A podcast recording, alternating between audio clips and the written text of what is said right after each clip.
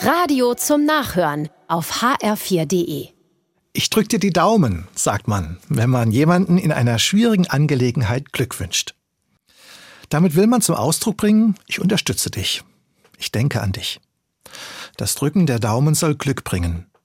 Wie kommt man gerade darauf? Es gibt verschiedene Erklärungen. Eine geht zurück in die Antike.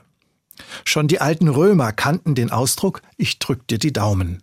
Und zwar von den Gladiatorenkämpfen. Das waren Kämpfe auf Leben und Tod.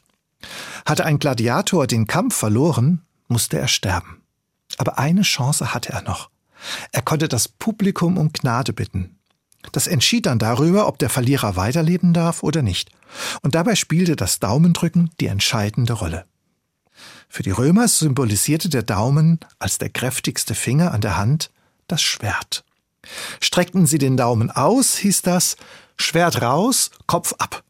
Für den Gladiator das Todesurteil. Wollten die Zuschauer aber, dass der besiegte Kämpfer begnadigt wird, hoben sie die Hand und steckten den Daumen zwischen die übrigen Finger. Damit machten sie deutlich, das Schwert soll in die Halterung zurückgesteckt werden. Der Verlierer durfte am Leben bleiben. Er war begnadigt. So ist das Daumendrücken ein Bild für Gnade.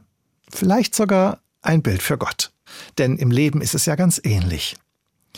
Da verliere ich auch manchmal, bleibe hinter dem zurück, was ich mir vorgenommen habe und was andere von mir erwarten.